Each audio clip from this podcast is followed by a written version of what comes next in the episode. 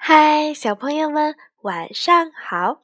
又到了听燕燕老师讲故事的时候啦。今天我们要听的故事是《冬天里的花》。兔妈妈的脚受伤了，只能躺在床上休息。小动物们都非常爱兔妈妈，经常采集新花去看望它。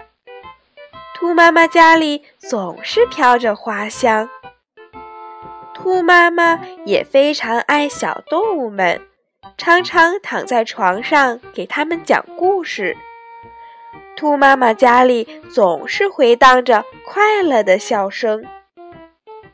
冬天来了，小动物们再也采不到一朵花，它们只好空手去看望兔妈妈。最讨厌的就是冬天啦，因为它没有花。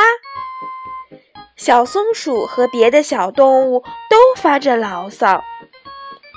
兔妈妈指着窗外对小动物们说：“那雪花不是冬天的花吗？你们瞧，它有多美呀！”哦，对呀，雪花，我们可以采雪花呀！小动物们。欢呼起来！兔妈妈拿出一叠花花绿绿的纸，对动物们说：“雪花是没法采的，我来教大家剪吧。”于是，小动物们学着兔妈妈折呀、剪呀，一会儿，一朵朵五颜六色的雪花就剪好了，屋里飘满了五彩的雪花。大家高兴地跳起了舞，兔妈妈看着孩子们也开心地笑了。那这个故事告诉我们，生活中到处都有美的存在，关键是我们要学会细心观察。